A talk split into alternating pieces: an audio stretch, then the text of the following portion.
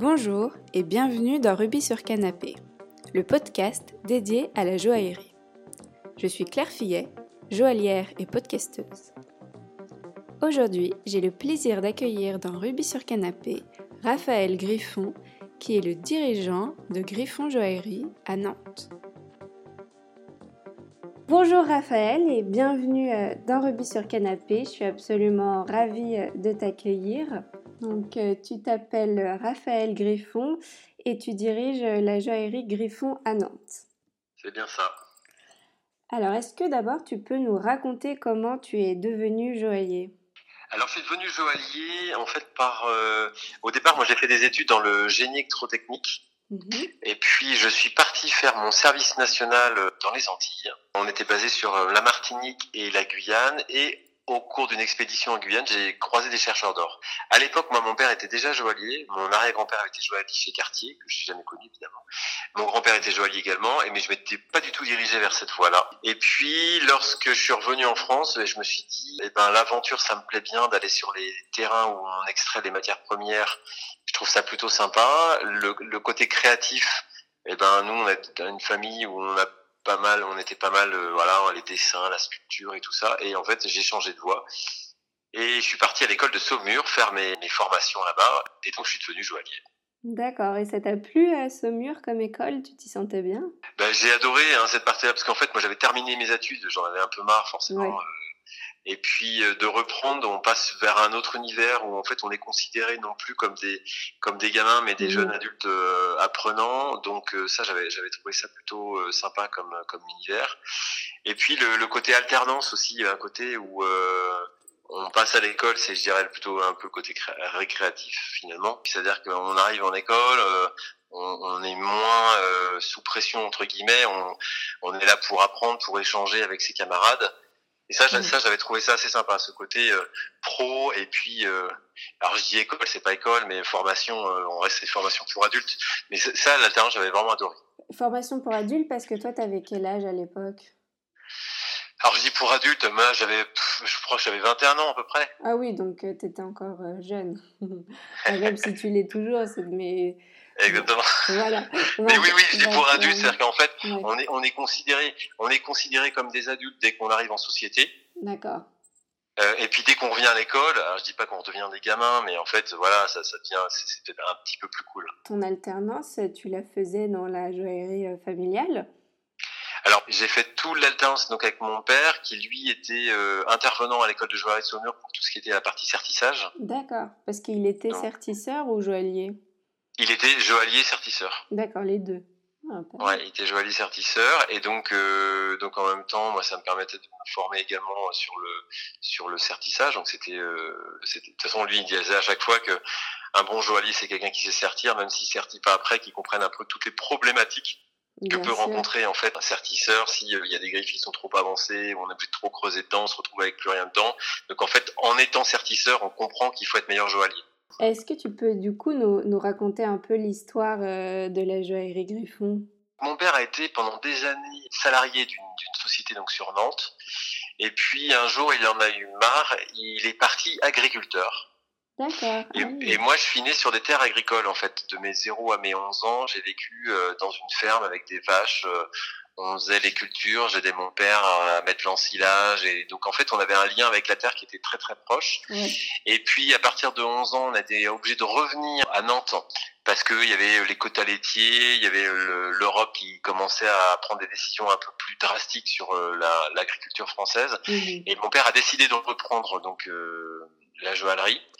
Et puis donc il était, il était toujours un euh, toujours salarié. Et un jour, il a, il en a jamais vécu en fait hein, ce métier-là. Et un jour, il a eu un petit héritage, genre euh, c'était 10 000 euros. Enfin aujourd'hui, c'était 10 000 euros.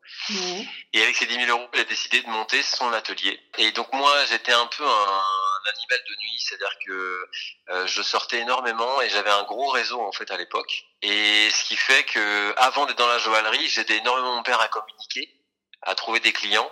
Mm. Parce que je me dis, j'étais très conscient de l'époque où s'il se plantait, ben en fait c'était toute la famille qui se plantait. Commencer à communiquer, à apprendre à, à parler avec des journalistes, à présenter le métier, à faire des documentaires. Euh, J'étais parti, mon premier documentaire en Guyane, euh, où j'ai fait un premier film sur les chercheurs d'or, donc j'avais présenté devant du public, devant euh, des journalistes. Et puis, en fait, c'est là où j'étais pas toujours pas joaillier, en fait. Hein. C'était c'était ma première année d'études de joaillerie, et c'est là où je me suis dit c'est génial comme métier parce que c'est extrêmement complet. Mmh euh, il faut d'abord un savoir-faire, il faut avoir la culture de l'art, euh, il faut savoir dessiner, euh, et puis il y a tout, tout l'univers du voyage en fait que j'adore, enfin que beaucoup de gens adorent, mais moi je voulais vraiment intégrer dedans. Oui, c'est vraiment euh, très important pour toi et c'est une façon de vivre plus qu'une passion, quoi. Voilà, c'est ça, c'est ça. Et comme je suis passionné par beaucoup de choses et notamment vers l'âge de 25-26 ans, donc un peu plus tard, hein, j'ai passé mon brevet de pilote d'avion. Et ben, je me mhm. suis dit en fait, ben, euh, je vais intégrer dans mon métier toutes les choses que j'adore. Donc si je pars en Afrique, ben, je louerai un avion pour me déplacer sur les mines, donc je serai de façon, je serai autonome. Voilà. Et en fait aujourd'hui, donc je dirige une, société où on est 7 euh, salariés, on va bientôt monter à 8, 9, peut-être 10. Et donc, ouais, c'est un métier passionnant parce que tous les jours ça change. On fait que de la pièce unique, on fait pas de série. Donc, euh, et 90% de notre activité, ce sont des pièces uniques. Donc, il euh, n'y a, a, aucune redondance dans, dans, dans le travail qu'on réalise. et donc, voilà, c'est comme ça que je suis devenu joaillier. Ouais, et du coup, en fait, tu dirais que les particularités de ton entreprise, c'est vraiment faire de la, de la, pièce unique ou il y a d'autres choses euh, qui est un peu différent chez toi que, que chez les autres joailliers?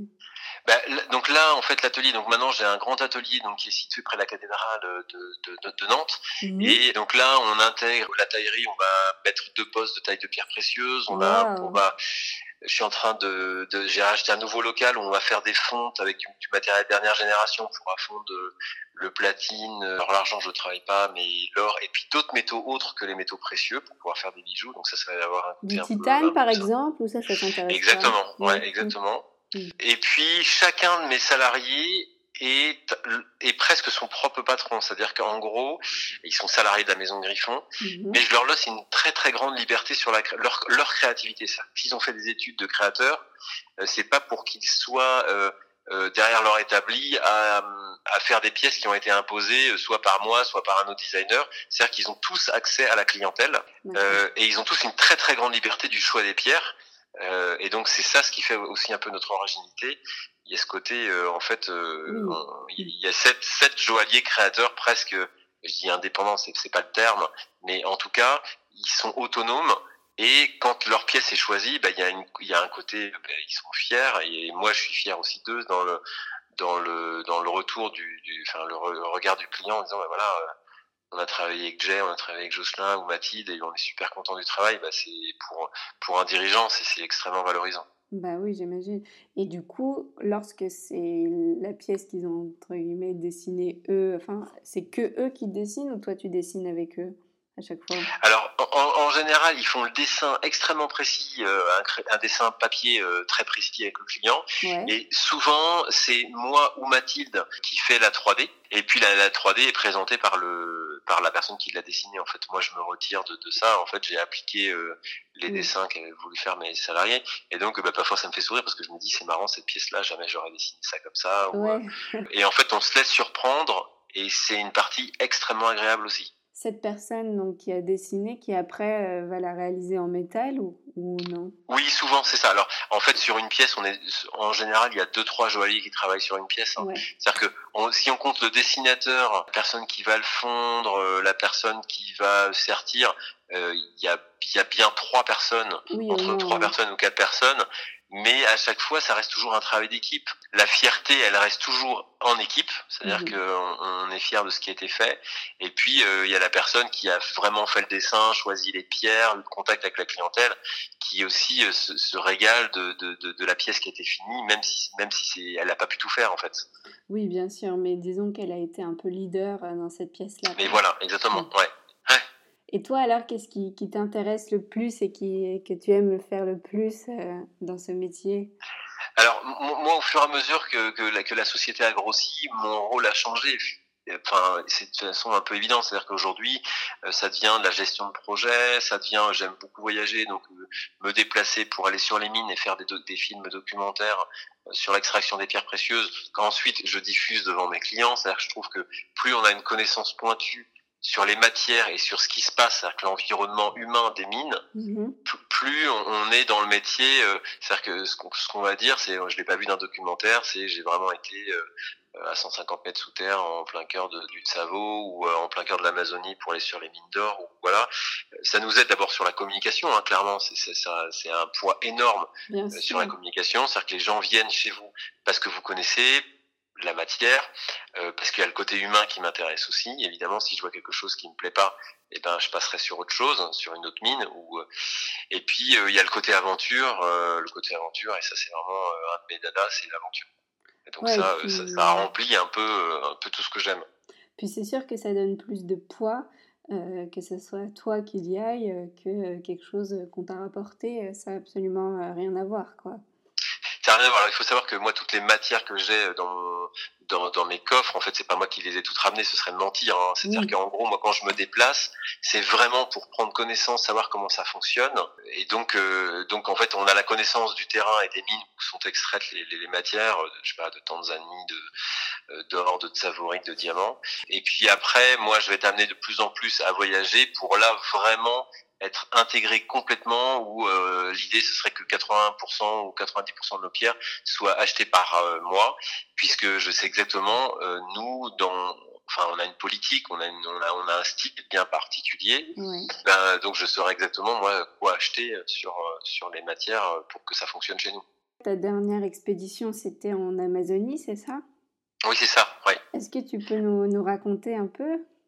Ouais, donc en fait je suis parti en Amazonie euh, donc pour euh, faire réaliser un film documentaire et en même temps euh, faire une expertise sur les mines d'or donc en Guyane pour évaluer un peu l'évolution qui a été faite moi par rapport à mes premiers voyages sur les mines.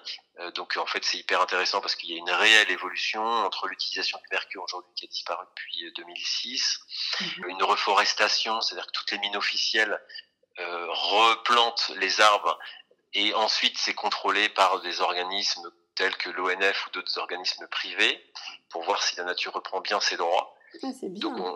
Donc, euh, on, sait de toute façon que, que l'industrie fait, fait forcément de la pollution, mais on arrive quand même à faire des choses qui sont intéressantes. Et cette pollution-là, donc de couper des arbres, on sait que les arbres repoussent. Alors euh, c'est assez étonnant hein, parce qu'en Amazonie, euh, en deux ans, les arbres ils peuvent ils peuvent prendre 5 ou 7 mètres de haut, hein, donc ah ça, va, ça va relativement vite. Ça, ça dépend des essences hein, qu'il va y avoir.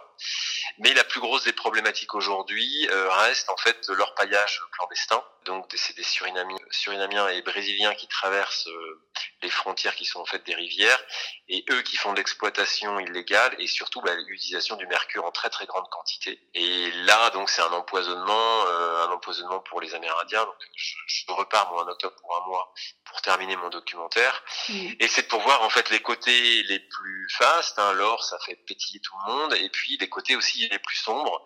Parce que il faut être capable de pouvoir répondre aussi à ce genre de questions-là. C'est-à-dire qu'on utilise des matières euh, où on peut avoir certaines fois bah, des parties un peu plus sombres.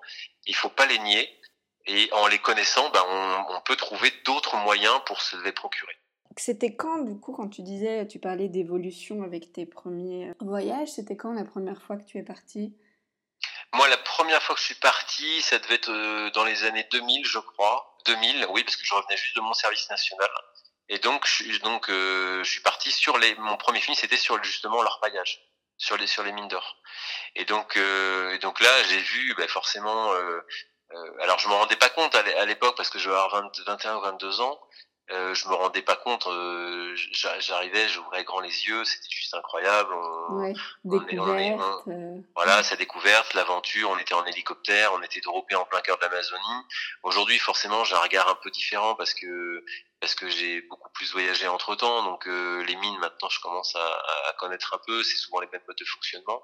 Donc il y a des, des, évolutions extrêmement intéressantes justement, voilà, spécifiquement sur leur paillage. Il y a encore beaucoup beaucoup d'efforts à faire Euh, c'est sûr. Mais en tout cas, euh, ce qui est intéressant, lorsqu'on utilise cette matière, on se rend compte, on sait pourquoi elle est précieuse. Parce qu'elle est rare, parce qu'il faut retourner des tonnes de terre et de gravier pour pouvoir trouver quelques grammes. Et ces quelques grammes, on va faire un objet en fait qui aujourd'hui, si on en est conscient, ne sert absolument à rien. C'est-à-dire qu'une personne qui est dans la rue, euh, la première chose qu'elle va faire, c'est pas forcément acheter une bague.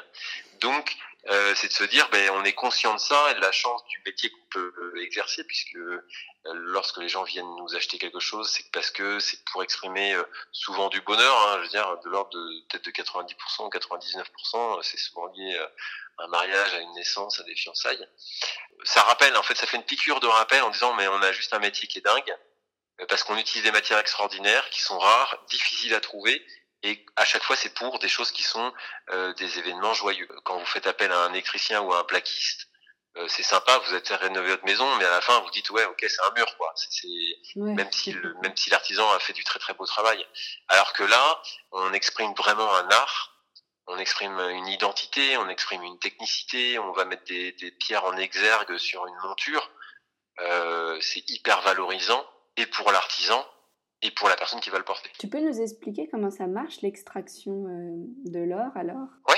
Et eh ben donc en fait, en général, donc d'abord il va y avoir des prospections qui sont faites. Euh, ils dropent une ou deux personnes en plein cœur d'une zone qui est déterminée euh, a priori aurifère.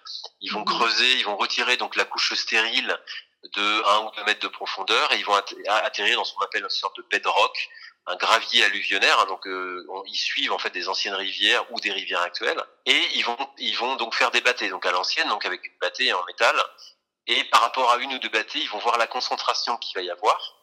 Alors généralement c'est deux trois petits grains d'or, hein, c'est très très très faible, mais par rapport à ça ils disent bah, ok on peut déterminer que là à la tonne on va sortir un gramme 5, 2 euh, grammes d'or et dans ces cas-là, une fois que ça a été fait, ils vont faire une demande d'autorisation d'exploitation, ce qu'on appelle une AEX, donc qui va être fait donc à l'État. Et une fois qu'ils ont ça, ils envoient bon bah des pelleteuses.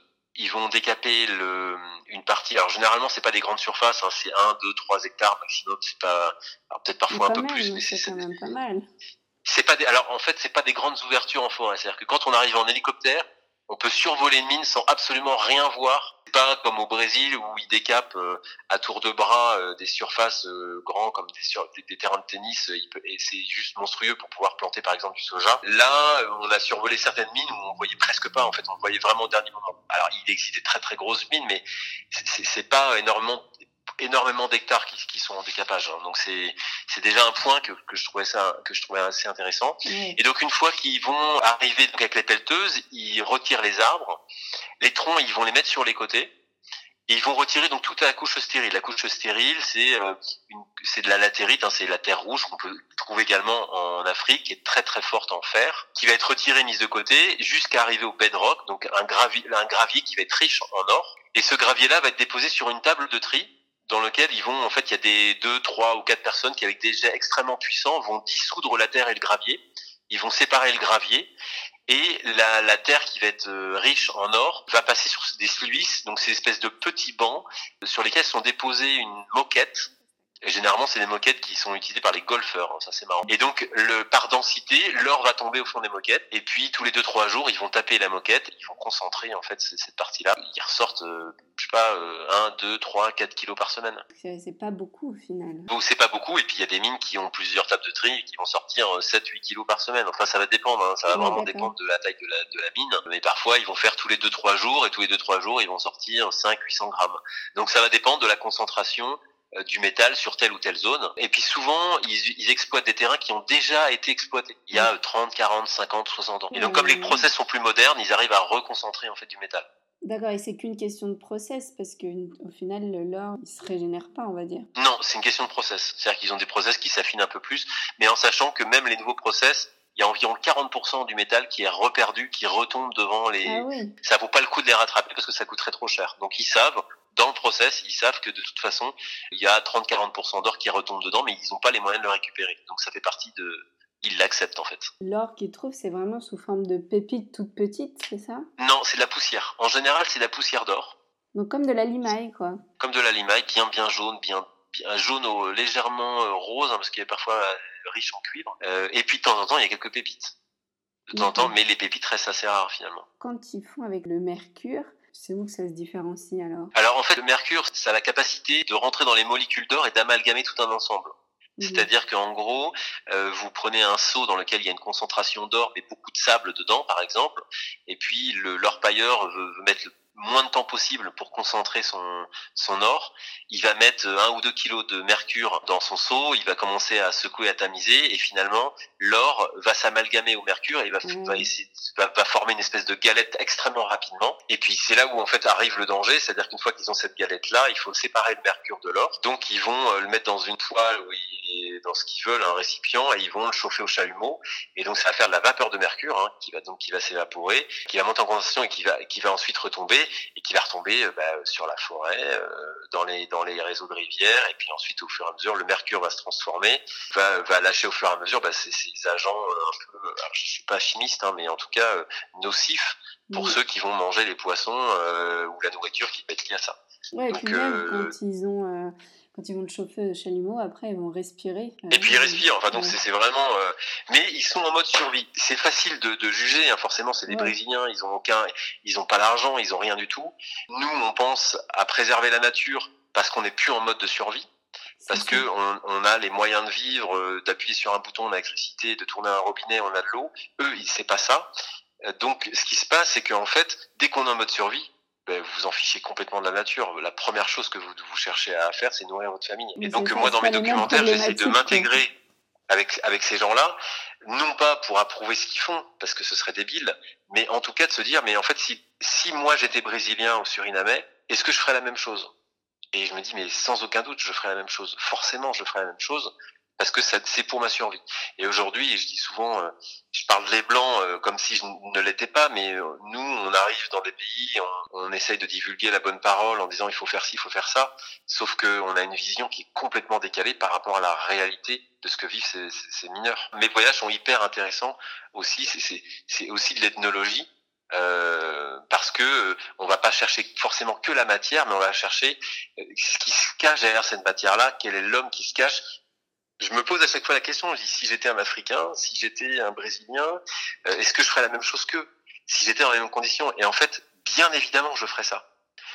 Il faut juste être un blanc pour dire, ben non, non, euh, moi je, je, ferais jamais ça. Euh, c'est totalement risible en fait. C'est eux, c'est leur survie. C'est-à-dire que leur travail, même s'ils polluent la terre, s'ils polluent euh, les rivières, bien en fait, ils recherchent leur survie. Donc, euh, c'est extrêmement compliqué quand on arrive nous avec ces connaissances-là et qu'on sait les dégâts que ça fait, de pouvoir se dire mince, qu'est-ce qu'on peut faire pour euh, pour éviter ce genre de choses.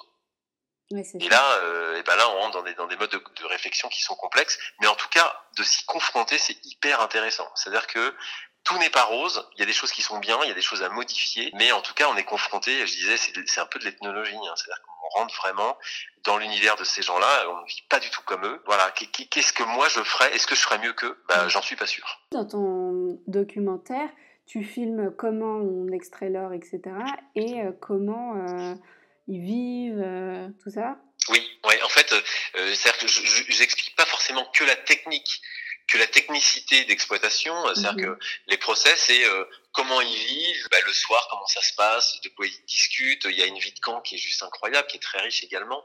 Donc euh, tout ça, ben en fait, je m'intègre à eux, c'est-à-dire que je, je, deviens reporter, je suis plus journaliste, hein, je deviens un reporter, et j'essaye de prendre leurs vraies paroles. C'est-à-dire que j'essaye pas de, de, de mettre ce que je pense moi, de la mhm. situation, parce que c'est là où on se trompe, c'est j'essaye de capter ce que eux vivent et c'est eux qui savent beaucoup mieux que moi ce que eux vivent. Voilà. Et je suis pas plus malin qu'eux. Voilà. Et c'est un peu ça ce que j'essaie de faire. Est-ce que tu as d'autres expéditions sur d'autres sujets que tu as faites ou que tu veux faire?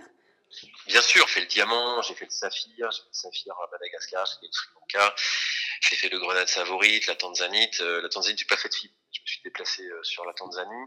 Donc en fait, j'ai plein plein de sujets, énormément de sujets sur lesquels. Donc là, c'est à chaque fois des documentaires. Donc c'est mon cinquième mon cinquième documentaire, celui-ci. Mais autrement, je me déplace pas forcément pour faire des documentaires. C'est-à-dire que je peux me déplacer sur une mine où j'ai pas le temps de faire un film parce que ça prend énormément de temps. Mais à chaque fois que je me déplace, c'est pour voir la matière, mais c'est aussi pour voir au-delà de cette matière-là, c'est qu'est-ce qu'il y a derrière.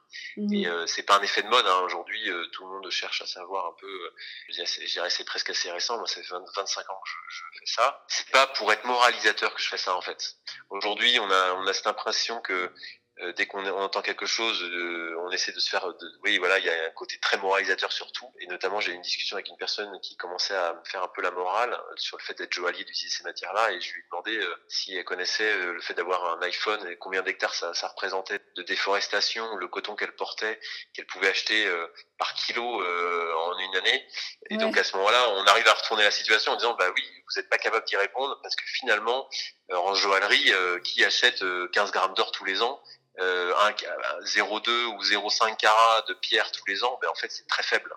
Non pas que ça justifie pas le fait que de ne pas savoir d'où ça vient, mais au bout d'un moment il faut savoir mettre, mettre les curseurs aux bons endroits. C'est ça.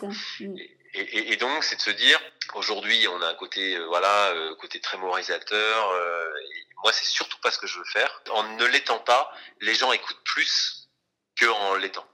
Oui, oui, c'est pour apporter des informations et après chacun en fait ce qu'il veut, quoi. Exactement, ouais. Et est-ce que tu as d'autres projets de, de films ou, ailleurs ou sur la joaillerie? Oui. Oui, alors moi j'ai d'autres projets. Donc moi je repars au mois d'octobre, donc euh, ouais, pour finir je repars au mois d'octobre. Donc voilà pour terminer. Et puis peut-être au mois de novembre pour euh, semaine ou quinze jours sur les mines de Tourmaline. Alors en Afrique, je sais plus où parce que j'ai reçu une invitation et, comme euh, j'ai plein de pays en tête, donc ce serait sur l'Afrique. Aujourd'hui, je reçois plein d'invitations des invitations au fur et à mesure de gens qui disent bah, on a vu comment vous faisiez, on a vu que vous vous faisiez pas euh, vous essayez pas de faire peut-être un journaleux, c'est-à-dire trouver le truc qui va faire de l'audimat et puis raconter un peu ce que vous voulez. C'est euh, bah, vous faites partie du métier et le but c'est de d'éclairer un peu euh, ce qui se passe sur euh, sur les mines parce que j'ai la chance de pouvoir me déplacer et puis ça me donne entre guillemets une petite notoriété, c'est-à-dire que les gens savent que quand, quand, je reviens, je raconte pas n'importe quoi et j'essaie pas de moduler les histoires pour soit faire mousser, euh, soit pour minimiser les choses. Et j'essaie de raconter la façon le plus pure, le plus correct possible. Alors, je suis pas un grand réalisateur, hein, le but c'est pas c'est pas de ça, mais en tout cas moi pour ma propre culture ça me nourrit. Après si les autres me suivent c'est très bien. Et pour mes salariés aussi. Et tu m'avais dit que tu avais plein d'autres passions, est-ce que tu peux nous, nous en parler un peu? Ouh là là alors j'ai plein de passions. Alors oui, alors une des premières passions c'est le piano, c'est-à-dire que je peux me lever à 2-3 heures du matin pour euh, pour jouer du piano. Alors là, j'étudie du Chopin, par exemple. Donc j'ai installé un piano euh, au sein de l'atelier. Ah oui. Donc en fait, mes salariés euh, peuvent peuvent jouer sur le sur le piano. Et en fait, ça me permet d'abord de me détendre sur certains moments un peu un peu compliqués. Hein. On a des moments forcément qui sont tendus. Ça me permet de composer. J'adore composer. Donc je pense à une bague, et ben je peux dire tiens cette bague là, il y a un morceau qui ira avec. Ah, c'est vrai. Donc, euh, donc c'est des morceaux qui durent une minute ou une minute trente, hein, c'est pas très long, mais une inspiration, donc ça, ça, ça, ça, arrive souvent.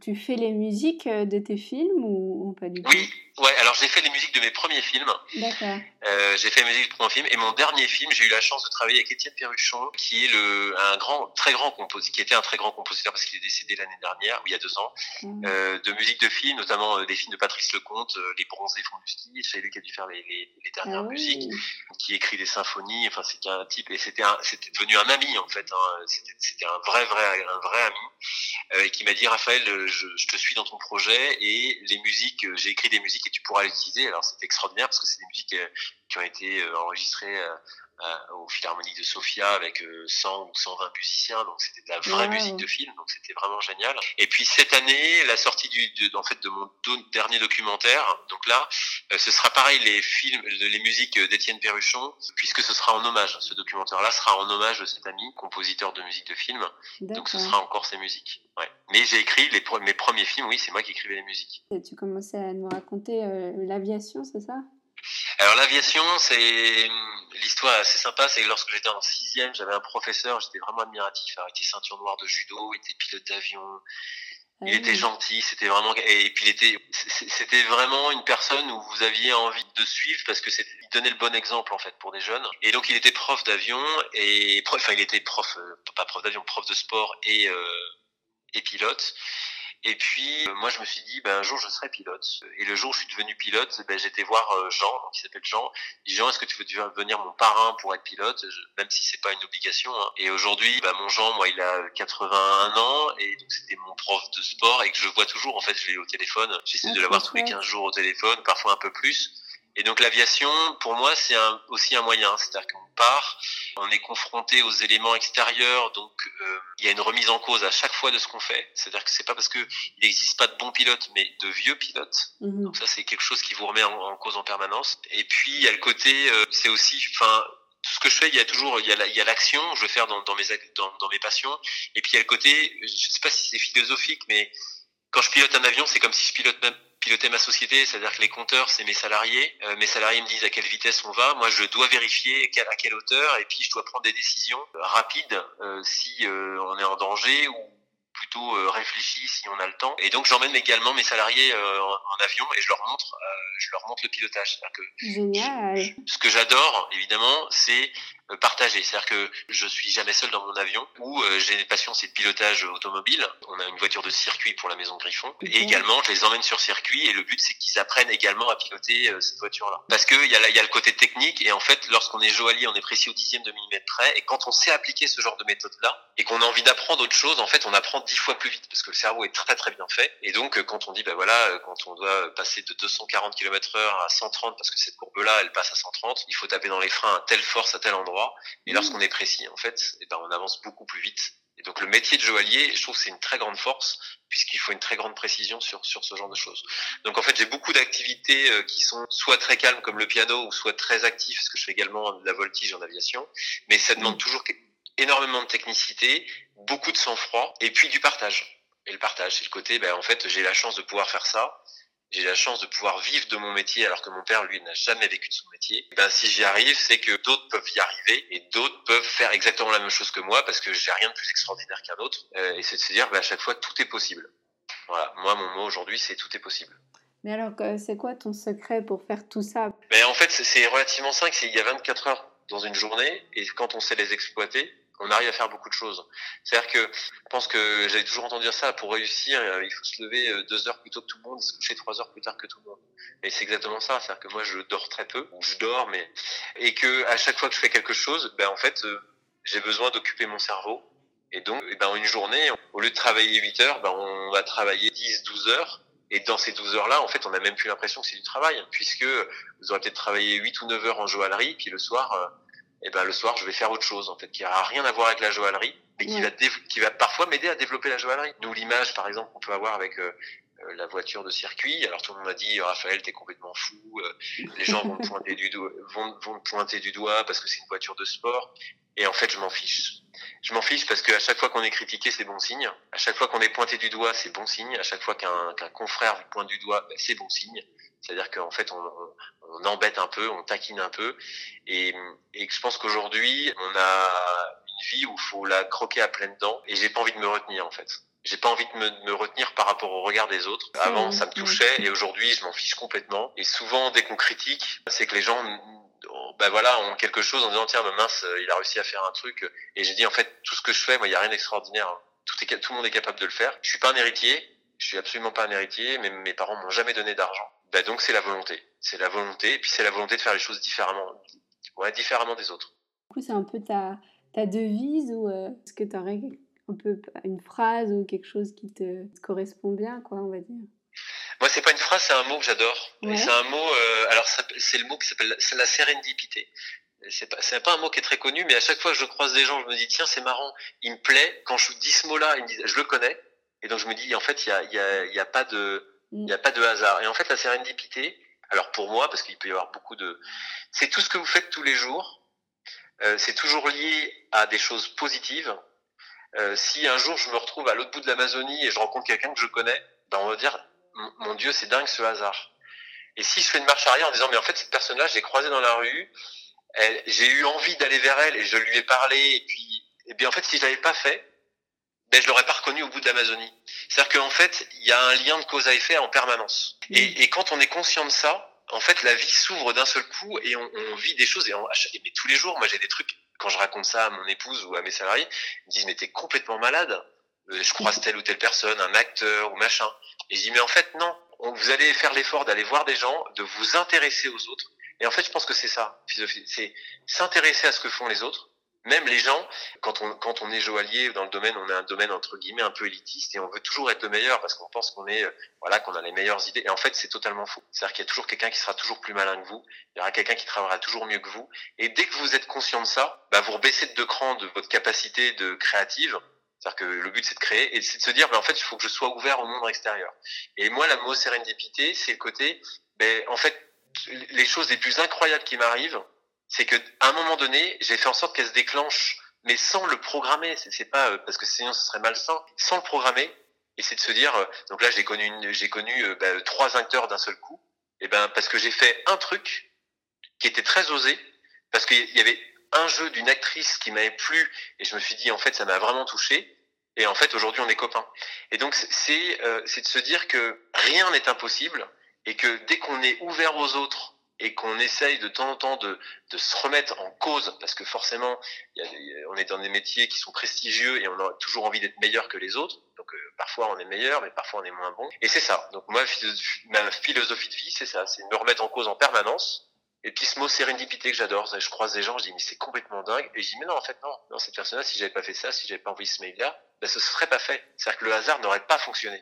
Est-ce que tu as quelque chose d'autre pour terminer que tu aimerais bien euh, partager Enfin, partager, oui, j'ai toujours quelque chose. C'est-à-dire qu'en gros, je dis à chaque fois, on a, on a, on a, euh, un métier qui est juste extraordinaire et qui est lié à euh, la, la, géopolitique, le voyage, l'aventure, le luxe. Le, et en fait, la seule chose moi que je retiens, c'est que il faut pouvoir, euh, dans ce métier-là, être capable de passer des bottes et de mettre les pieds dans la boue. Et le lendemain, d'enfiler un costard cravate pour se retrouver euh, dans une grande soirée euh, place Vendôme ou sur les Champs-Élysées. Et en fait, c'est aujourd'hui ce qui manque à, notre, à la jeune génération qui arrive, c'est de l'ouverture d'esprit et de pouvoir aller rechercher la personne qui est complètement différente, qu'on aura envie d'écarter, mais qui en fait peut vous ouvrir des portes. Et c'est toujours lié à moi, à ma façon de voir et de ressentir les choses, c'est euh, les gens qui aujourd'hui veulent réussir. Alors s'ils pensent à l'argent, c'est mort parce que la réussite c'est pas forcément l'argent, mais ça c'est en devenant adulte qu'on s'en rend compte. Mais euh, la culture, par exemple, le, le fait de, de, de quelqu'un qui arrive et qui sait dire bonjour, qui sait dire au revoir et qui sait dire merci. Euh, moi, j'ai des stagiaires que j'ai vus qui étaient excellents, mais il leur manquait cette petite partie d'éducation mmh. et qui en fait vont leur faire défaut toute leur vie, alors que l'éducation c'est la chose la plus gratuite qu'on puisse avoir. Il n'y a pas besoin d'argent pour être éduqué en fait. Là aujourd'hui, je terminerai ça par ça, c'est euh, les gens se, se cultivent sur euh, sur l'éducation, sur la bienveillance euh, des autres et en fait en étant ouvert aux autres, tout s'ouvre vers vous. Et ça revient au mot sérendipité. Donc j'ai rien de philosophique à dire de plus, mais en tout cas moi c'est ma façon de faire les choses. C'est de se dire euh, ben, euh, j'adore les gens qui me contredisent. Parce que j'ai besoin de ça. Et parce que dans leur contradiction ils vont peut-être me réveiller en disant j'étais peut-être persuadé de quelque chose et en fait je me plantais. Et ben euh, j'adore et, et justement j'accepte ce, ce côté-là où les gens vont me dire bah Raph t'as dit un truc ça m'a choqué. Ah je dis ok je t'écoute. Ah oui ok c'est vrai que c'est pas malin ce que j'ai dit je m'en suis pas rendu compte. Et ben même mes salariés je leur dis de me, de me le dire. Bah c'est ça c'est l'ouverture d'esprit. Voilà. Pas plus. Merci beaucoup en tout cas de, nous avoir euh, partagé toute ton expérience. Qui est quand même euh, assez euh, incroyable et hors du commun, même si tu dis que c'est accessible à tout le monde. moi je trouve que c'est quand même assez incroyable et c'était vraiment hyper intéressant et merci beaucoup. Je te remercie. L'émission est maintenant terminée, mais vous pouvez découvrir en images cet épisode et aussi plein d'autres surprises en me suivant sur mon compte Instagram. Si vous aimez Ruby sur Canapé et que vous voulez soutenir le podcast, je vous invite à vous abonner à l'émission et à laisser votre avis sur les différentes plateformes d'écoute. Et bien sûr à attribuer des petites étoiles. Je vous donne rendez-vous le mois prochain pour une nouvelle rencontre.